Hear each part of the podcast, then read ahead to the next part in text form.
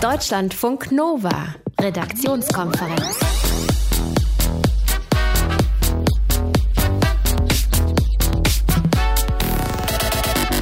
Ja, das ist Schnee und vor allem viel, viel Wind da draußen. Das heißt Friederike, das was da passiert. Das Sturmtief Friederike bringt Schnee und orkanartige Winde zu uns. Wir klären heute, wann sich wieder verzieht. Außerdem sprechen wir über einen ganz anderen Sturm, nämlich nach Hashtag MeToo folgt jetzt Hashtag Coach Don't Touch Me. Es geht um sexuelle Belästigung im Sport und wir klären, ob verbeamtete Lehrer in Zukunft streiken sollten oder nicht. Mit im Studio ist heute Caro Bredendieck. Hallo. Schön, dass du da bist. Mein Name ist Thilo Jahn. Schönen guten Abend euch. Deutschlandfunk Nova. Bildung ist eine der Grundsäulen für den Staat. Deswegen schaut der Staat auch, dass es bei der Bildung gut läuft. Er verbeamtet Lehrer, gibt ihnen also eine Art Versorgung mit Jobgarantie, mit Anspruch auf Beihilfe, Aussicht auf Rente und möchte andererseits, dass verbeamtete Lehrer schön die Füße flach halten. Keine politischen Tätigkeiten, nichts gegen den Staat sagen und vor allem nicht streiken. Denn streiken dürfen verbeamtete Lehrer in Deutschland nicht. Das sagt unser Innenminister Thomas de Maizière dazu. Die Beamtinnen und Beamten sind dem Gemeinwohl verpflichtet. Sie sind unkündbar. Sie bekommen eine gute Versorgung. Das ist ein Gesamtpaket, das kann man nicht trennen. Rosinenpickerei darf es nicht geben. Und deswegen ist das Streikverbot unerlässlich für einen modernen Staat. Und ich kämpfe dafür, dass es dabei bleibt. Vier Lehrer aus Niedersachsen, Nordrhein-Westfalen und Schleswig-Holstein haben trotzdem gestreikt und dadurch disziplinarische Strafen kassiert. Jetzt prüft das Bundesverfassungsgericht in Karlsruhe anhand der vier Fälle, ob das Streikverbot für Beamte noch rechtens ist oder eben nicht. Laura Poth ist Real- und Hauptschullehrerin. Seit anderthalb Jahren ist sie freigestellt, denn sie ist Personalrätin und Vorsitzende der Gewerkschaft Erziehung und Wissenschaft, kurz GEW in Niedersachsen. Und die GEW unterstützt eben die klagenden Lehrer in Karlsruhe. Ich habe heute mit Laura Poth gesprochen und wollte von ihr wissen, warum sie findet, dass verbeamtete Lehrer das Recht haben sollten, zu streiken.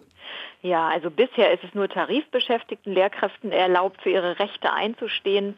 Und ich finde, dass auch verbeamtete Lehrkräfte dieses Recht haben sollten, denn das ist ein demokratisches Recht und ähm, der Grund äh, für das Streikrecht für mich ist, ist die Tatsache, dass der Arbeitgeber in der Vergangenheit sehr willkürlich mit der Arbeitszeit und auch der Bezahlung der Lehrkräfte umgegangen ist. Also beispielsweise wurde einfach äh, das Urlaubs- und Weihnachtsgeld für, für verbeamtete Lehrkräfte in Niedersachsen gestrichen. Mhm. Beispielsweise wurde die Arbeitszeit für Gymnasiallehrkräfte im Jahr 2014 einfach mal so willkürlich erhöht. So, und wir haben praktisch kein Druckmittel, uns äh, dagegen zu wehren. Und deshalb ist das ein Grund für mich, warum Lehrkräfte das Recht auf Streik auch haben sollten. Das heißt, der Deal, den man mit dem Staat eingeht, der sollte zugunsten der Beamten verändert werden. der Deal, den man mit dem Staat eingeht. Naja, man also, hat ja ein paar Privilegien, wie zum Beispiel, dass man quasi unkündbar ist, dass man mehr Netto hat, dass man die private Krankenversicherung hat oder Anspruch auf Beihilfe. Das sind sicherlich äh, Dinge, die in der Öffentlichkeit und auch bei den Beamten selbst als Privilegien gelten. Allerdings ist das ja etwas, was äh, der Arbeitgeber vorgibt. Also er nutzt ja die private Krankenversicherung beispielsweise, weil er Geld äh, sparen will. Er ist für das Berufsbeamtentum, weil er in der Form äh, gut Dinge verordnen kann und eben nicht äh, auf diese Verhandlungsbasis äh, sich einlassen muss. Also es nutzt dem Arbeitgeber durchaus, die Lehrkräfte zu verbeamten. Würden Sie denn im Gegenzug äh, auch einen Teil dieser Privilegien vielleicht aufgeben? Also das sind doch sozusagen banale Dinge. Also natürlich wird es als Vorteil angesehen, dass man eine Sicherheit einer Rente hat, dass man unkündbar ist, dass äh, ja, das sind ja so die Dinge. Mhm. Aber das wird ja nur deshalb sozusagen als, als Vorteil angesehen, weil wir in der Gesellschaft vor allem damit zu kämpfen haben, dass viele sich in Fristverträgen, in Minijobs und so weiter äh, befinden. Ich weiß, das führt jetzt zu weit, aber ähm, warum wird denn die Debatte von dieser äh, Seite aus gesehen? Ist, äh, also im Grunde schürt es doch bei den Lehrkräften das Duckmäusertum wenn sie sich nicht äh, gegen Arbeitsbedingungen wehren können. Was sagen Sie denn? Macht denn der Beamtenstatus, so wie er in Deutschland gerade existiert, Ihrer Meinung nach noch Sinn? Also es ist ja so, dass in allen anderen europäischen Ländern äh, die Beamten auch streiken dürfen und dass da eben auch nicht die Verwaltung äh, zusammenbricht, so wie es einige, so wie einige bei uns in Deutschland den Teufel an die Wand malen. Also wie ich ja auch eben schon sagte, der Beamten, das äh, Berufsbeamtentum nützt vor allem dem Arbeitgeber und uns kommt es vor allem darauf an, dieser Obrigstaatlichkeit und, und der willkürlichen Anordnung des Arbeitgebers etwas entgegenzusetzen zu haben. Also für uns kommt es auf Demokratie an und auf äh, Mitbestimmung der Arbeitsbedingungen und äh, ja, das ist der Kern. Mhm. Also verhandeln statt verordnen. In Karlsruhe vor dem Bundesverfassungsgericht wird gerade darüber gesprochen, ob verbeamtete Lehrer streiken dürfen oder eben nicht. Bisher gilt die Treuepflicht gegenüber dem Staat. Laura Poth kritisiert das. Sie ist Real- und Hauptschullehrerin und momentan eben freigestellt, weil sie Personalrätin und Vorsitzende der Gewerkschaft Erziehung und Wissenschaft, kurz GEW, in Niedersachsen ist. Deutschlandfunk Nova Redaktionskonferenz. Wenn ihr zum Arzt geht, zur Routineuntersuchung, und der Arzt dann sagt, alles ist in Ordnung, dann sagt ihr das vielleicht den Freunden, dem Freund, der Familie, Bekannten. Es ist wahrscheinlich unwahrscheinlich, dass daraus eine Eilmeldung wird. Beim US-Präsidenten ist das aber anders. Donald Trump war bei seinem Leibarzt, dem Militärarzt Ronnie Jackson, und der sagt, Donald Trump sei mental fit. Tilo Kössler ist unser Korrespondent in Washington. Tilo, ist denn nun bewiesen, dass Donald Trump gesund ist, auch obenrum? Also das sagt Dr. Ronnie L. Jackson jedenfalls, der Hausarzt im Weißen Haus sozusagen. Ähm, der hat die Untersuchung durchgeführt im Walter Reed Militärkrankenhaus am Freitag vergangener Woche und da waren noch zwölf weitere Ärzte beteiligt. Das war ein Routine-Gesundheitscheck, bei dem zunächst mal alle Basisdaten abgefragt wurden. Und das war dann ein bisschen seltsam, an Dr. Jackson gestern im Presseraum des Weißen Hauses referieren zu hören über Leberwerte, Nierenfunktion, Herzgeräusche, Pulsaktivität, Cholesterinwerte und so. Ich gebe jetzt einen kleinen Einblick Überblick, abgesehen von leicht erhöhten Cholesterinwerten, was bei der bekanntermaßen schlechten Ernährung des Herrn Präsidenten kein Wunder ist, ist alles okay. Sogar die Blutdruckwerte sind im Normbereich. Das verwundert allerdings ein bisschen, weil Trump ist doch leicht übergewichtig. Er wiegt 108 Kilogramm bei einer Körpergröße von 1,90 Meter, weshalb Herr Dr. Jackson ihm empfohlen hat, eine leichte Gewichtsreduktion vorzunehmen. Das soll per Laufband geschehen. Das möchte man sich nicht wirklich richtig vorstellen, weil Donald Trump ja auch zugibt, alles andere als sportlich zu sein. Aber man wundert sich natürlich über diese auffallend positive Diagnose und die hat einen Grund. Es liegt an den Genen, Aha. sagt Dr. Jackson. Und dann wurde eben der mentale Zustand eben auch geprüft, ja? Ja, ja, der wurde geprüft. Das war ein Test, den der gebürtige Libanese und in Kanada praktizierende Arzt Siad Nasreddin entwickelt hat. Der Test nennt sich MOCA, Mental Cognitive Assessment Test und gilt als Standardtest für Ärzte, um bei Patienten schon in der Frühphase kognitive Veränderungen festzustellen. Und wir wissen jetzt also, dass Donald Trump zum Beispiel Tiere identifizieren kann. Er kann eine Uhr malen und die Uhrzeit eintragen. Er ist in der Lage, sich den Inhalt des Satzes zu merken. Die Katze versteckt sich immer dann unter der Couch, wenn Hunde im Raum sind. Äh, und man hat Nasreddin, den Direktor der Mocha Klinik in Montreal, gestern interviewt interviewt und er hat gesagt, er fühlt sich total geehrt, dass das Weiße Haus auf so einen Test von ihm zurückgreift. Aber leider sei der Test so nicht wahnsinnig aussagekräftig, weil es nichts über den psychologischen oder psychiatrischen Kerntext aussagt. Das heißt, die Urteils- oder Entscheidungsfähigkeit des Herrn Präsidenten lässt sich mit diesem Test nicht beurteilen. Insofern wissen wir, Thilo, immer noch nicht, ob Donald Trump jetzt tatsächlich mhm. ein stabiles Genie ist, wie er das selbst behauptet hat. Wie schätzt du das ein? Wie überprüfbar sind sind denn die Ergebnisse, die jetzt bei diesem Test da rauskamen?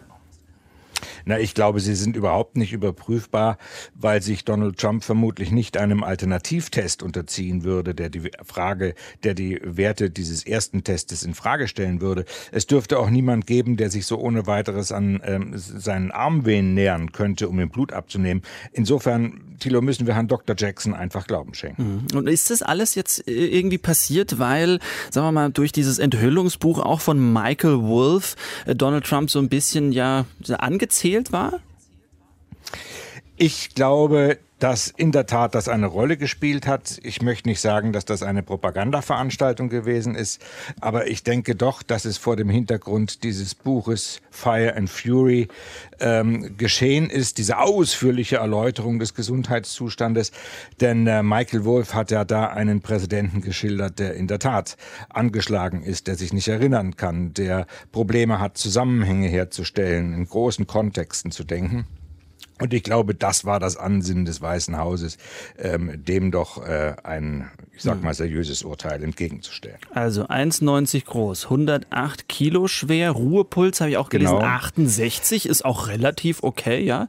Mag man das glauben? Ja, was ist denn mit dem, was ist denn mit dem Blutdruck? Den habe ich noch nicht gelesen. Den ist er bei 120 ich, zu 80? Ich vermute mal, ja, aber wahrscheinlich Fake News. Da bin ich mir nicht ganz sicher, äh, ob das jetzt ja. stimmt oder nicht. Ja? Aber er hat zumindest ja, kein kognitives Problem.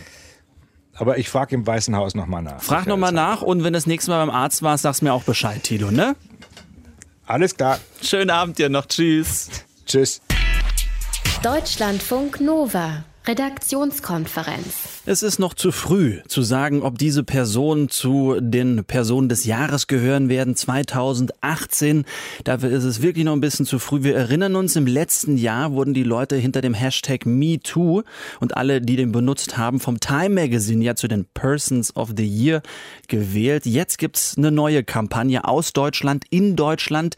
Wieder geht's um sexuelle Übergriffe, aber diesmal in einem ganz anderen Kontext, nämlich im Sport. Caro hat sich das für uns ein bisschen näher angeschaut. Es geht um den Hashtag Coach Don't Touch Me.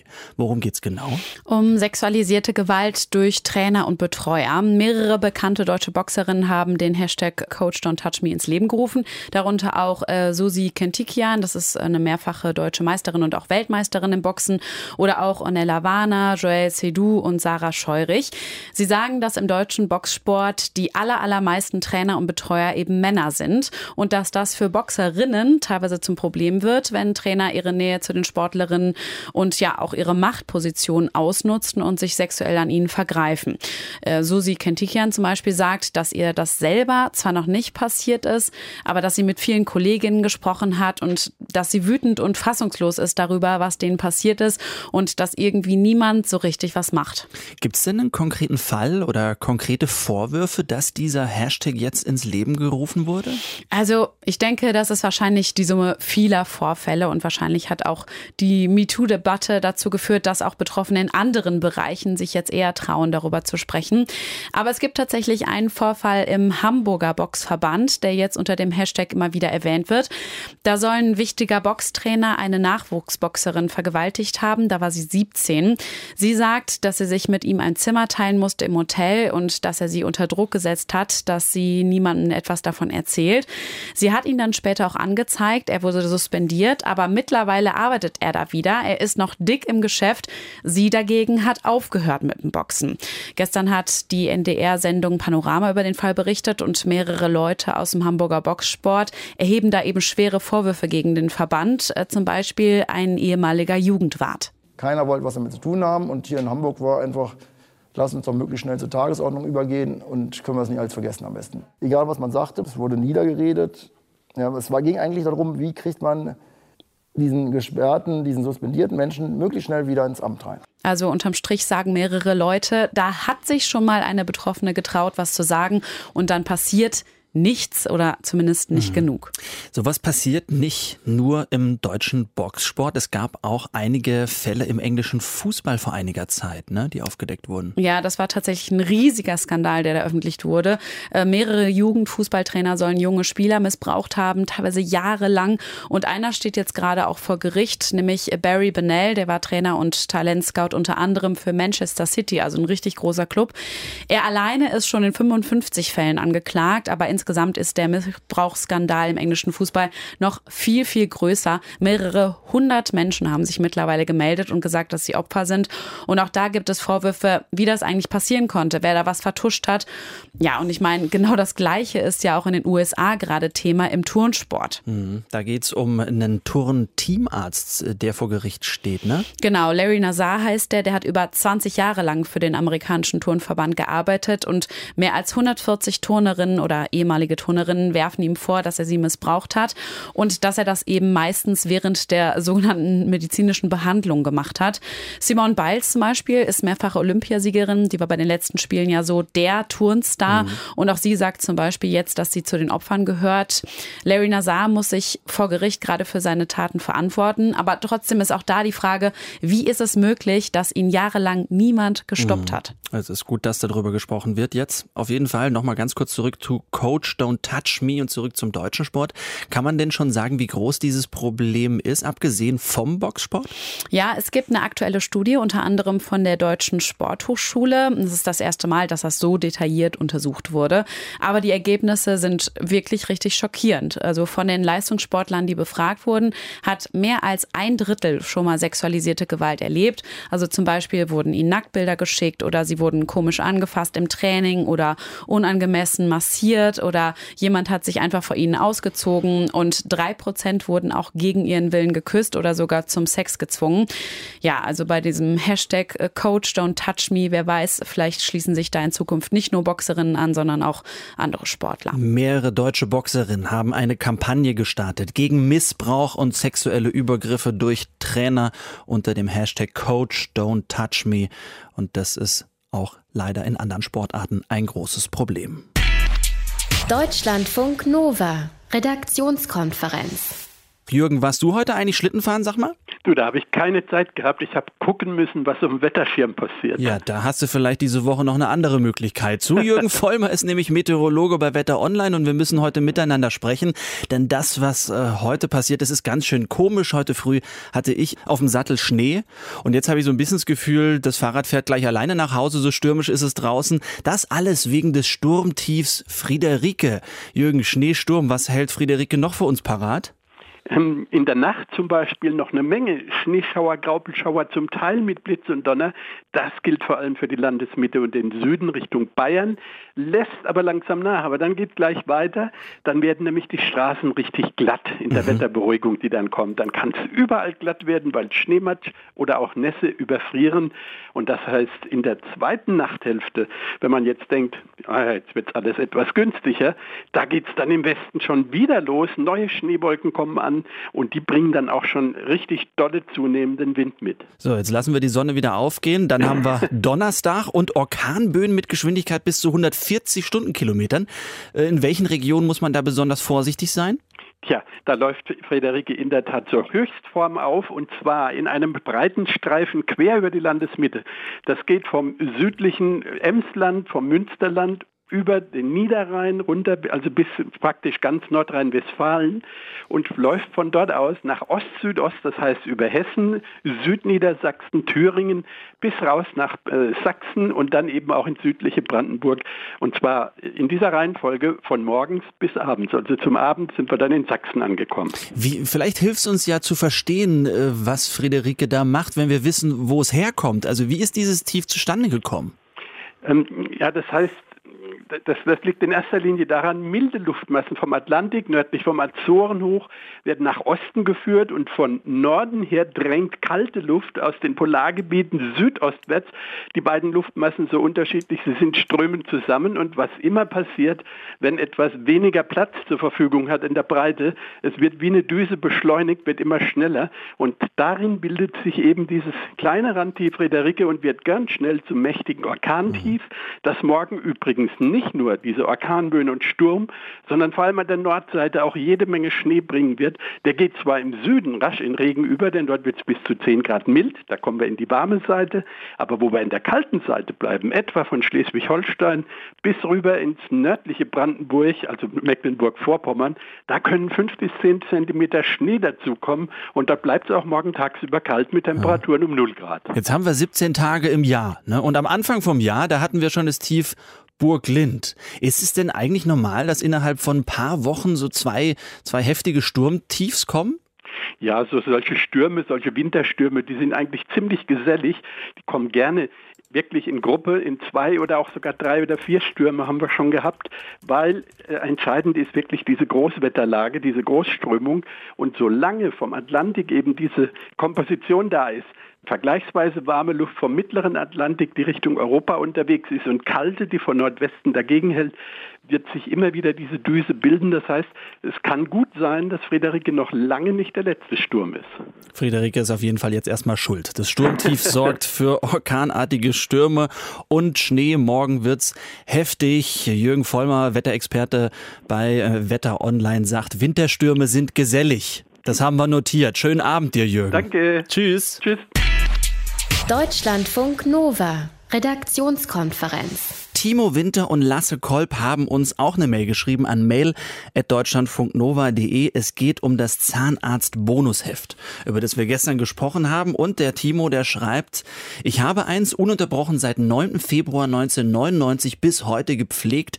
Es liegt in einem Ordner. Caro, es ist Alter. doch, ja, wollte ich gerade sagen. Beeindruckend. Ja, das ist wirklich beeindruckend. Und Lasse Kolb schreibt auch, ich habe ein Bonusheft von der Techniker Krankenkasse und setze es auch noch ein. Ja, damit steht es zwei zu zwei, denn wir beide haben keins. Nee. Aber es ist dem Umstand geschuldet, dass man eben auch privat versichert war, eine Zeit lang. Ne? Ja, genau, lange Studiert Zeit. Und Glück dann gehabt, aber kommt man, dann hat man einfach sowas nicht.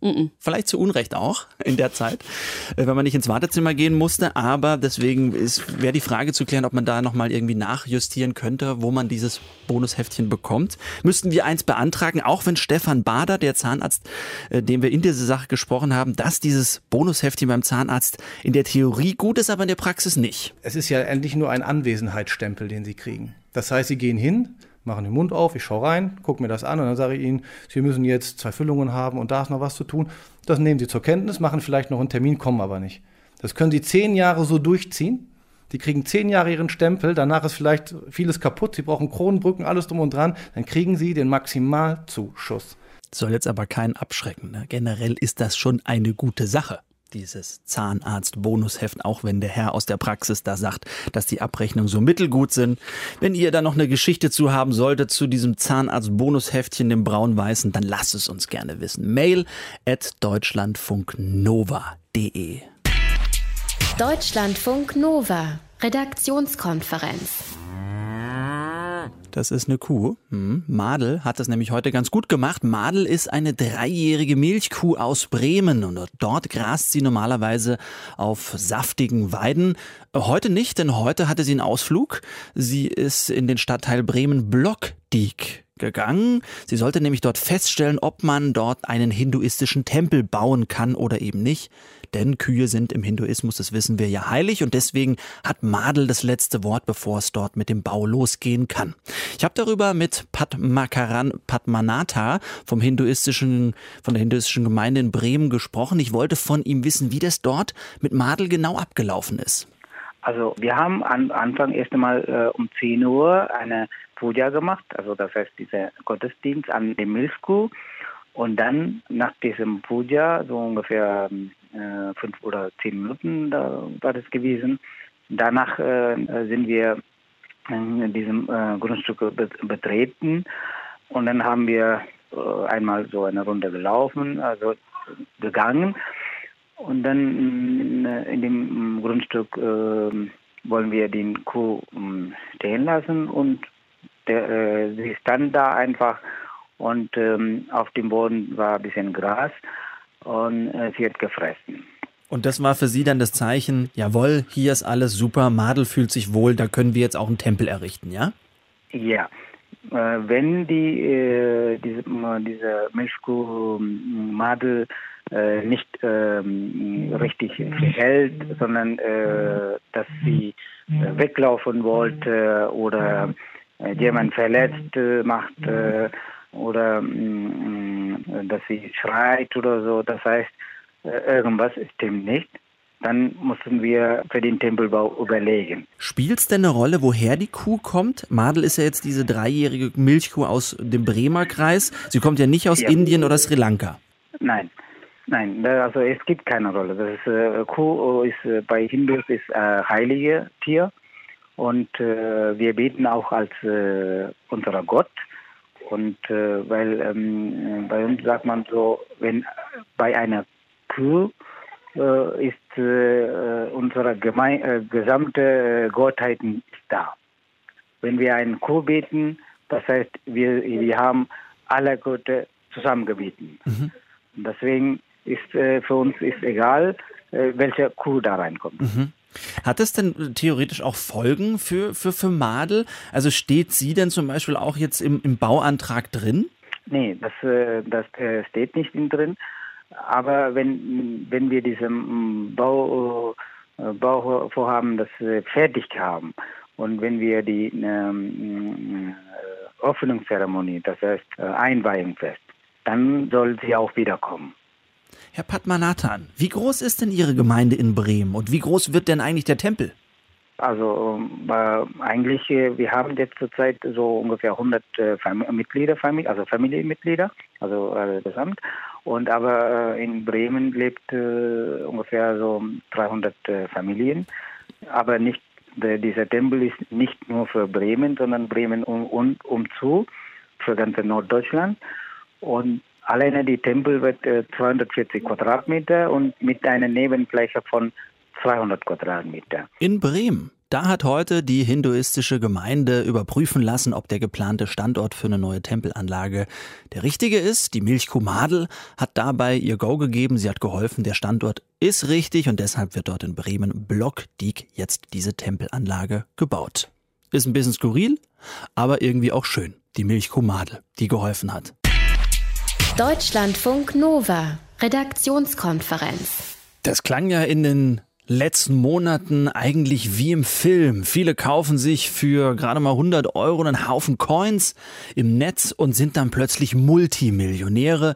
Das ist der Anfang der Bitcoin-Story. Investieren und dann kann man eigentlich nur gewinnen, wenn man es richtig gemacht hat. Bis jetzt war das so. Denn Caro hat sich heute mal vor uns hinter die Nachricht geklemmt, dass es wohl bergab geht. Was ist da passiert? Ja, der Bitcoin schmiert gerade richtig ab. Äh, das ging gestern los und heute ist der Bitcoin weiter nach unten gestürzt. Er lag eben unter 10.000 Dollar. Das klingt immer noch viel, aber mal zum Vergleich, Mitte Dezember, also noch gar nicht so lange her, war der Bitcoin noch 20.000 Dollar wert, also doppelt so viel. Woran liegt das, dass das gerade da so abstürzt? Also die Kurse Kurse der Kryptowährungen, die schwanken schon öfter mal. Und vieles richtet sich auch so nach Gerüchten, nach Hörensagen. Also wenn man hört, dass eine große Firma sich die und die Kryptowährung gekauft hat, dann geht der Kurs nach oben, weil alle denken so, die hat bestimmt Zukunft.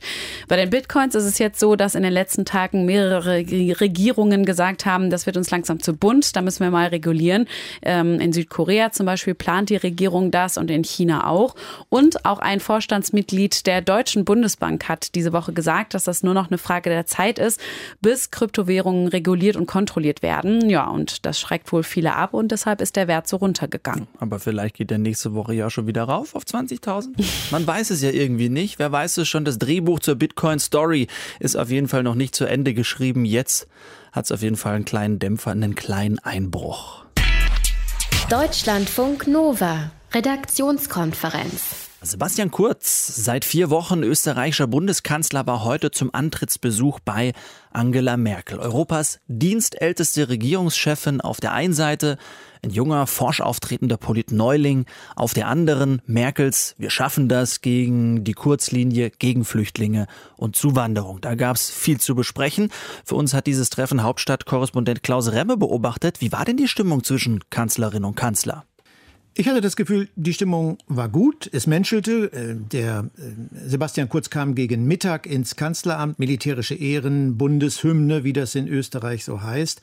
Und dann zog man sich zum Gespräch zurück. Das Ganze dauerte erheblich länger als vorgesehen. Die Pressekonferenz dann wiederum mit Verspätung. Und äh, unter anderem wurden die beiden gefragt, was den Altersunterschied angeht. 32 Lebensjahre, man muss es sich wirklich noch mal vorstellen, liegen zwischen diesen beiden.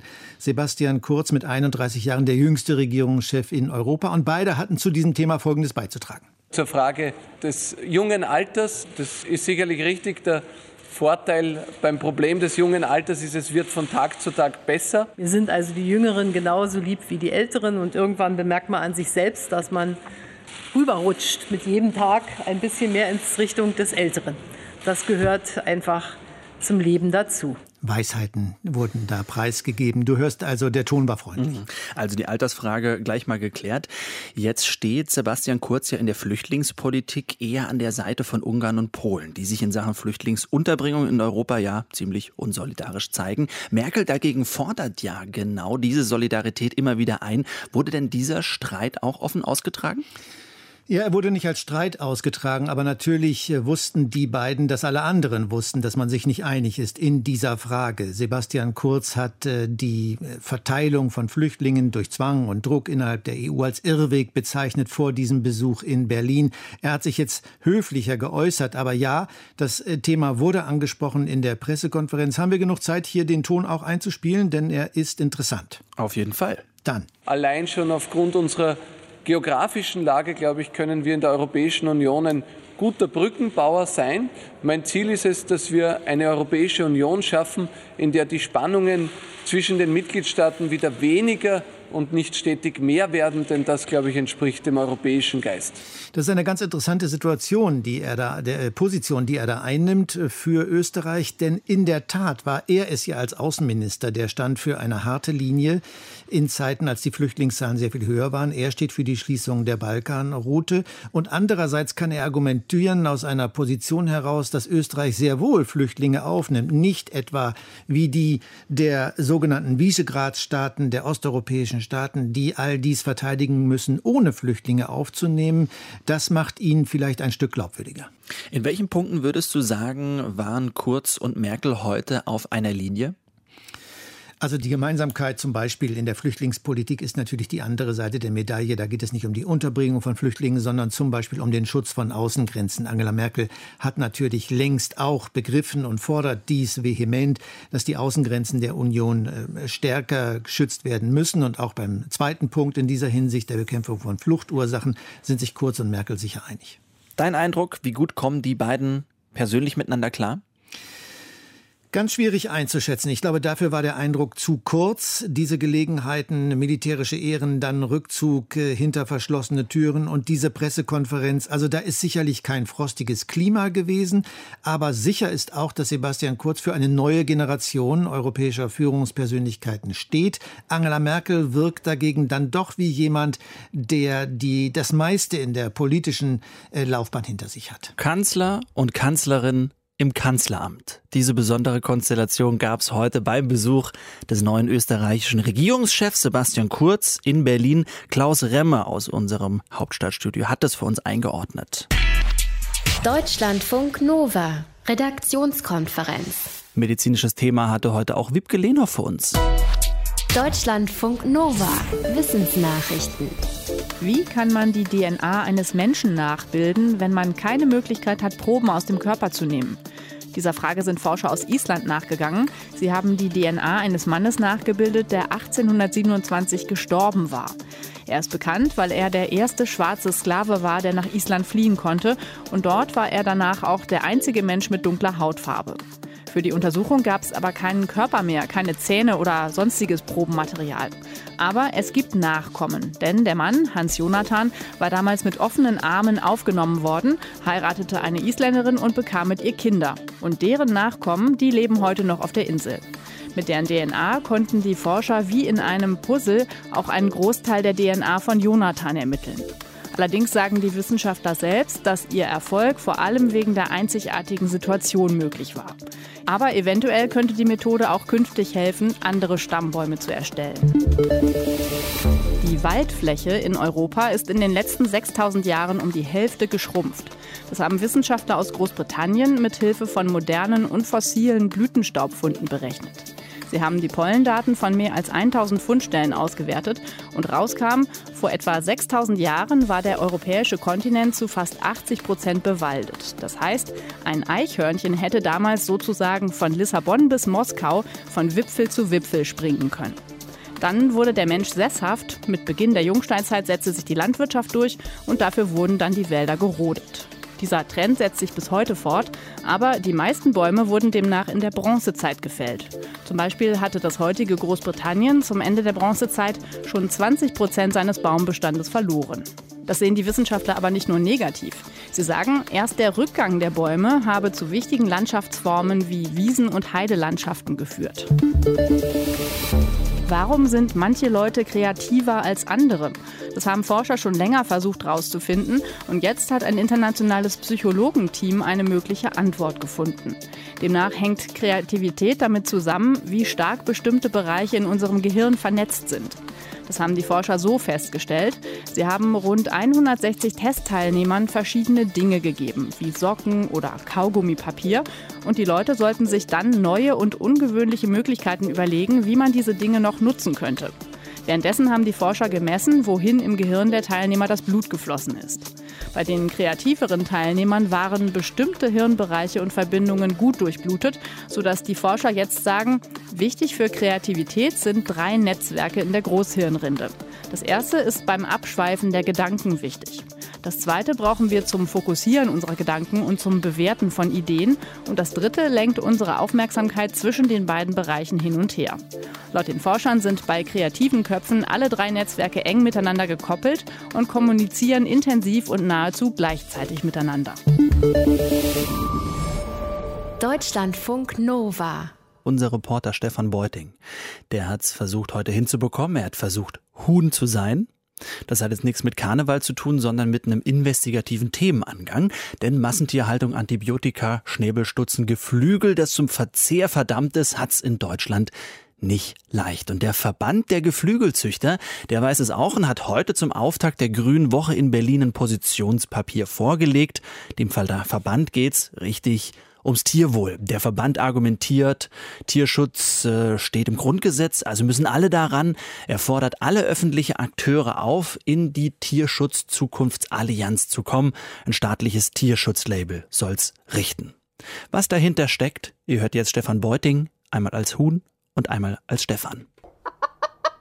Mal angenommen, ich wäre ein Huhn und hätte das neueste Positionspapier meines Züchterverbandes, des ZTG, in die Krallen bekommen. Also das Positionspapier des Verbandes, in dem die Leute drin sind, die mich züchten, schlachten, meine Brust und meine Keule verkaufen, ja, und natürlich auch meine Eier. Das Positionspapier, in dem sie für die nationale Nutztierstrategie werben, in dem ein staatliches Tierwohl-Label als das entscheidende Instrument benannt wird. Ich würde das wahrscheinlich erstmal mit Vorsicht bepicken. Tierwohl, so sieht es auf den ersten Blick aus, hat beim Verband gerade höchste Priorität. Enorm hoch. Friedrich Otto Riebke, ZTG-Verbandspräsident. Wir sind ja eine Branche, die seit Jahren proaktiv unterwegs ist. Riebke ist zur Zeit des Interviews auf dem Weg nach Berlin, ist mal rechts rangefahren und gibt mir geduldig ein Interview. Bestimmt auch aufgrund guter Charaktereigenschaften, aber bestimmt auch, weil er was loswerden will, weil er da etwas gerade rücken möchte in Sachen Tierwohlbemühungen. Wir haben auf Schnabelbehandlung verzichtet, wir haben die Besatzdichten reduziert. Wir haben Antibiotika sehr gezielt und reduziert jetzt eingesetzt. Also es ist vieles, was sich in den letzten Jahren entwickelt hat und positiv entwickelt hat. Das klingt nach Fortschritt und Aufbruch. Passt aber nicht so recht zu den Bildern, die ich im Kopf habe. Die Bilder aus der industriellen Massentierhaltung. Anruf beim Tierschutzbund in Bonn. Marius Tüntes Reaktion auf die Aussage, dass jetzt mit der Schnabelbehandlung alles im Lot sei. Ähm, ich muss kurz lachen und dann ähm, fange ich mich wieder. Also es ist richtig, dass die Geflügellobby an dem Problem arbeitet und das erkannt hat, das ist gut, aber ähm, sie versuchen zu wenig auf den Stall insgesamt zu schauen, sondern es wird auf Einzelsymptome Wert gelegt und deswegen sind die Maßnahmen aus der Richtung zu wenig. Zweiter Punkt, die Besatzdichte. Da ist noch viel mehr möglich, um den Tieren den Platz zu geben, den sie brauchen. Und gleichzeitig müssen wir daran arbeiten, dass diese Tiere eben gar nicht mehr so hoch gezüchtet sind, sondern dass sie eben von alleine auch stehen können, wie bei Puten oder Hähnchen. Und deswegen sind es ganz, ganz kleine Schritte, die da gegangen werden. Zumindest was die Antibiotikagabe anbelangt, gibt es Anerkennung von Seiten des Tierschutzbundes.